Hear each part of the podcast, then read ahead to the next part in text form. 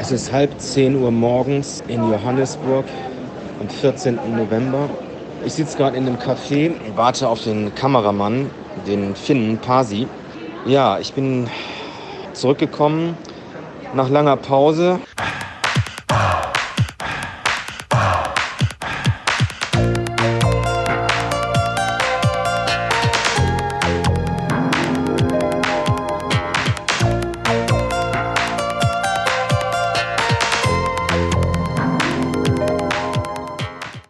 Bin eigentlich mit allem im Reinen so. Ich weiß auch im Nachhinein, dass es absolut die richtige Entscheidung war, nicht weiterzufahren, abgesehen davon, dass ich da an dem, zu dem Zeitpunkt nicht hätte weiterfahren können. Aber ich muss auch sagen, dass im Nachhinein die Belastung unheimlich hoch war. Ich habe wirklich drei Wochen, ich habe Kreislaufprobleme gehabt. Ich habe so viele körperliche ja, Torturen durchlaufen, dass ich wirklich ja, weiß, dass das, äh, das Weiterfahren und das, was Jonas macht, das geht wirklich ans Eingemachte. Und ich bin da wirklich froh, dass ich da die Reißleine gezogen habe. Mein Plan war immer, den Jonas als Fotograf zu begleiten und das habe ich so gut ich konnte auf dem Rad gemacht und jetzt mache ich es ja, mit anderen Hilfsmitteln. Ich bin froh hier zu sein. Ich freue mich auf den Pasi, der Paul, der Norweger, kommt auch noch, der Kameramann. Das ist eigentlich so der Direktor von dem Film. Jonas ist kurz vor der Grenze. Wir werden heute in Johannesburg übernachten und ihn morgen, morgen werden wir mit dem Auto zur Grenze fahren. Südafrika ist speziell.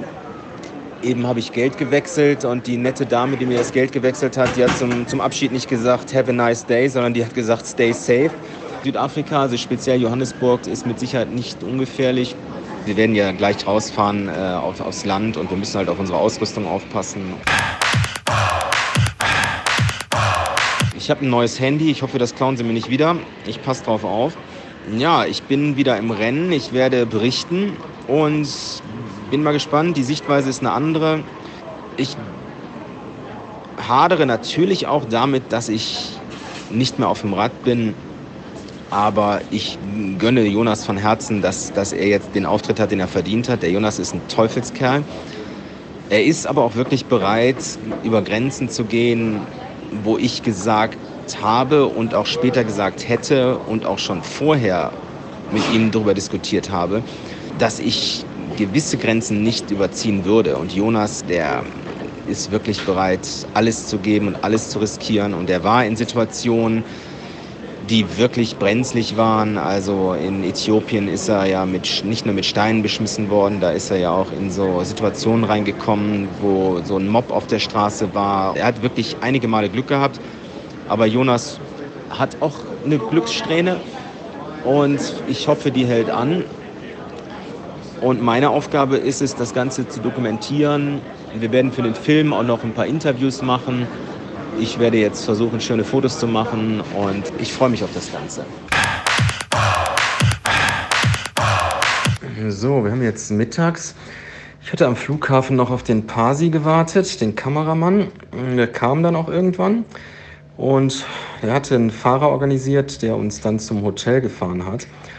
Und dann sind wir durch Johannesburg gefahren. Es war ein sehr netter Fahrer, der hatte auch ein tolles Auto und dann sind wir mit dem so ins Gespräch gekommen ein ganz sympathischer, junger Typ. Pasi hat ihn gefragt, wie, wie, wie gefährlich das so ist in Johannesburg. Und dann hat er erzählt, dass er, dass er vor einer Woche einen sehr guten Freund verloren hat, weil der äh, auch mit dem Auto unterwegs war.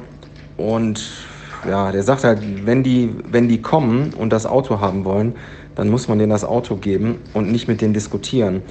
Und sein Kumpel hat wohl den Fehler gemacht zu diskutieren und dann haben die den umgebracht. Und das ist eine Woche her. Wir waren schon so ein bisschen schockiert. Also er sagte halt, wenn irgendwas ist, man muss sofort gar nicht lamentieren, gar nicht diskutieren, sofort was geben. Und dann haben wir uns wirklich so über die Situation hier unterhalten. Und er sagte halt, wie schwer das für ihn ist. Also er war wirklich ein Typ, der ist willens zu arbeiten. Der hat einen super gepflegten Eindruck gemacht, spricht tolles Englisch und er sagte, er fährt halt für jemanden, dem die Autos gehören und verdient da wenig. Es gibt halt kaum Jobs. Und er sagte, er wollte sich selbstständig machen. Er wollte selber sich einen Toyota Corolla kaufen und die Bank hat ihm keinen Kredit gegeben. Also das ist echt eine vertragte Situation. Ne? Jetzt muss er für den Typen fahren, er kann von dem Einkommen die Kriminellen, er sagte, bei den Kriminellen ist das wohl so, dass das bei deren Jobbezeichnung ist. Und die schämen sich auch nicht dafür, kriminell zu sein, weil die keine Alternative haben. Das heißt, wenn der mit denen irgendwie irgendwo ins Gespräch kommt, dann sagen die ganz klar, was sie machen. Ne? Der hat uns erzählt, die kommen wohl in so alten Golf, die haben so einen Golf 1, da bauen die einen anderen Motor ein und dann haben die eine mega schnelle Karre und kleiden sich je nachdem, in welchem Stadtteil die unterwegs sind, auch noch so, dass, dass die halbwegs unauffällig sind. Ja, und so sind die unterwegs. Naja, bin mal gespannt. Also wir gehen jetzt mal gleich in so ein, in so ein Shopping Center. Wir sind hier in dem Hotel in so einem Vorort. Das ist wohl eine relativ gute Gegend. Das äh, sollte jetzt kein Problem sein. Hasi muss noch Geld holen weil wir ab morgen einen Fahrer haben. Er hat jetzt einen Fahrer organisiert aus Sicherheitsgründen und weil es einfach für uns auch einfacher ist, dann zu arbeiten, dass wir jemanden haben, der, äh, der den Wagen fährt und wir können dann fotografieren und filmen. Also ich meine, das sind halt nicht nur Stories, wenn man das so hört, sondern das verdichtet sich, wenn man dann hier im Land selber ist und da nochmal so hört. Also ich denke, wir müssen aufpassen, aber wie gesagt, wir sind ja morgen aus Johannesburg raus und ich glaube dann, wenn wir da auf dem, auf dem Land sind, ist alles nicht mehr ganz so wild es hinterlässt schon Geschmäckle. Ne? man hat schon so ein bisschen, bisschen so ein Gefühl. Ne? Schlimmer als das, was wir auf dem Rad erlebt haben, wird es wohl auch nicht werden. So, wir haben halb sieben abends. Wir sind in einer kleinen Stadt namens Freiburg, aber mit V-R-Y geschrieben. Aber eigentlich sprechen die es ähnlich aus wie unser Freiburg. Von hier aus sind es noch ungefähr 1200 Kilometer bis Kapstadt. Der Jonas will bis zum 20. spätestens ankommen in Kapstadt. Ich glaube, er hat schon am 21. aber ich glaube, also nachts, also quasi spät nachts am 20. kurz nach Mitternacht hat er schon einen Flug gebucht und hat dann schon, weiß ich nicht, einen Tag später einen Vortrag in der Schweiz. Insofern ist er wirklich sehr gewillt, das alles einzuhalten. Und er hätte dann an dem 20. ungefähr, ich glaube, 73 Tage gebraucht. Also er wäre auf jeden Fall unter dem Zeitlimit, was er sich gesetzt hat. Das wäre dann schon wirklich eine, eine, super Leistung. Aber er muss jetzt, wir haben jetzt mal geguckt auf, ähm, auf der Windy-App. Ja, es, wird, also es ist auf jeden Fall eher Gegenwind. Heute war, wie gesagt, heftiger Gegenwind. Die nächsten Tage ist es stark wechselhaft, aber von starkem Gegenwind bis zu sehr leichtem Gegenwind aber, oder Seitenwind aber auf jeden Fall äh, keine günstige Windprognose. Also er muss schon noch pushen jetzt. Er muss, glaube ich, pro Tag jetzt circa 225 Kilometer fahren. Das ist machbar, ist aber je nach Wind auch äh, schon anstrengend. Kurz vor Kapstadt wird es nochmal ein bisschen hügelig oder so, aber es wird größtenteils flach. Insofern ist das, ist das, zu schaffen und er schafft sowieso, was er sich vornimmt.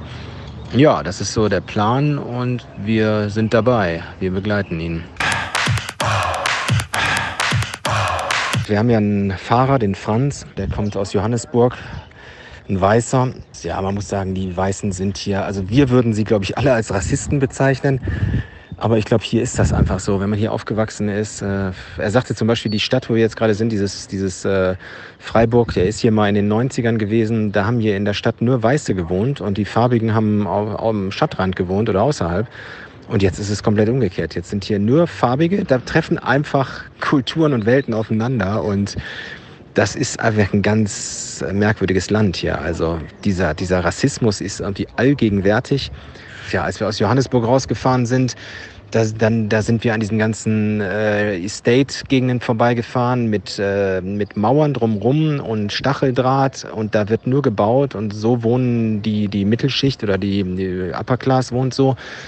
Da wohnen auch mal farbige, aber das ist halt meist weiß.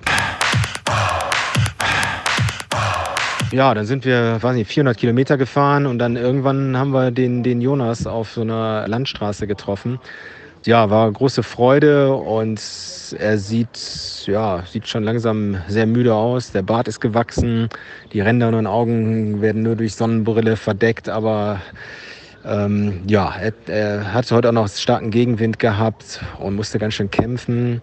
Und jetzt sind wir hier in so, einer, in so, einer, in so einer Lodge, in so, einem, in so einem ganz relativ guten Hotel. Und ich teile mir mit Jonas wieder ein Zimmer, wir haben ein Ehebett zusammen.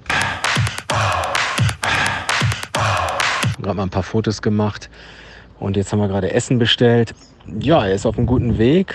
Für mich ist es schon ein bisschen gemischte Gefühle, aber ich ich kann jetzt ganz andere Fotos machen, weil ich jetzt wirklich hier als Fotograf bin. Ich habe meine, meine tolle Ausrüstung dabei. Wir haben auch gerade schon, wir haben eben im Supermarkt Foto, wir haben gerade Fotos gemacht. Also das ist, ich kann da wirklich ganz anders arbeiten und das ist auch schön, aber auf diesen Radpart gucke ich schon so ein bisschen denke ich mir, auch wäre jetzt schön, auch hier zu sein, aber es war überhaupt keine, keine äh, Möglichkeit. Und ich bin froh, dass ich habe alles richtig gemacht. Also ich, äh, wenn ich den Jonas jetzt sehe, der wird lange brauchen, um wieder, äh, wieder normal zu werden. Ich freue mich jetzt drauf, die Stimmung ist gut. Wir sind jetzt zu viert hier mit dem Pasi und am äh, übermorgen kommt noch der Paul, der Regisseur dazu arbeiten an unseren Projekten. Die Landschaft ist jetzt nicht so spektakulär so, aber mir geht es jetzt auch nicht mehr um Landschaftsaufnahmen, das ist gar nicht so das Wichtige, sondern ich will vor allem für, für unser Buch und für die Dokumentation so ein paar Fotos haben, die mehr so behind the scenes sind und Jonas morgens, abends und so zwischendurch. Und da geht es gar nicht so sehr um Landschaftsaufnahmen.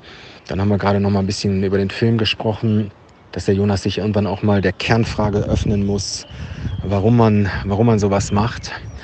Da bin ich mal gespannt, ob wir da eine Antwort drauf kriegen. Das Risiko ist halt schon hoch. Er sagt jetzt auch, die Straßen, also heute sind viele Straßen, also die Straße war hauptsächlich so, dass kaum ein Randstreifen war. Es gibt hier keine Radfahrer. Und die, die Leute, die hier so mal mit dem Rad so ein bisschen rumfahren in so einem Ort, die fahren alle auf dem Randstreifen. Der Randstreifen ist aber nicht asphaltiert und da kann man nicht Rad fahren. Da kann man so ein bisschen rumeiern, da kann man mal so ein, zwei Kilometer fahren. Aber der Jonas kann da nicht drauf fahren. Und der, dann ist es auf der Straße zu fahren relativ gefährlich weil die Leute es einfach nicht gewohnt sind und die wollen dich dann auch so ein bisschen so zurechtweisen und fahren dann schon relativ knapp an dir vorbei. Aber für Jonas ist jetzt Endspurt. Er ist guter Dinge. Ich glaube, er freut sich auch, dass er uns wiedergesehen hat. Und die Stimmung ist gut. Jetzt äh, sind wir relativ früh im Hotel, weil nach diesem Ort wäre erstmal nichts gekommen. Und der Jonas hatte heute starken Gegenwind und schon über 200 Kilometer. Und jetzt ist der Plan, dass wir morgen sehr früh aufstehen.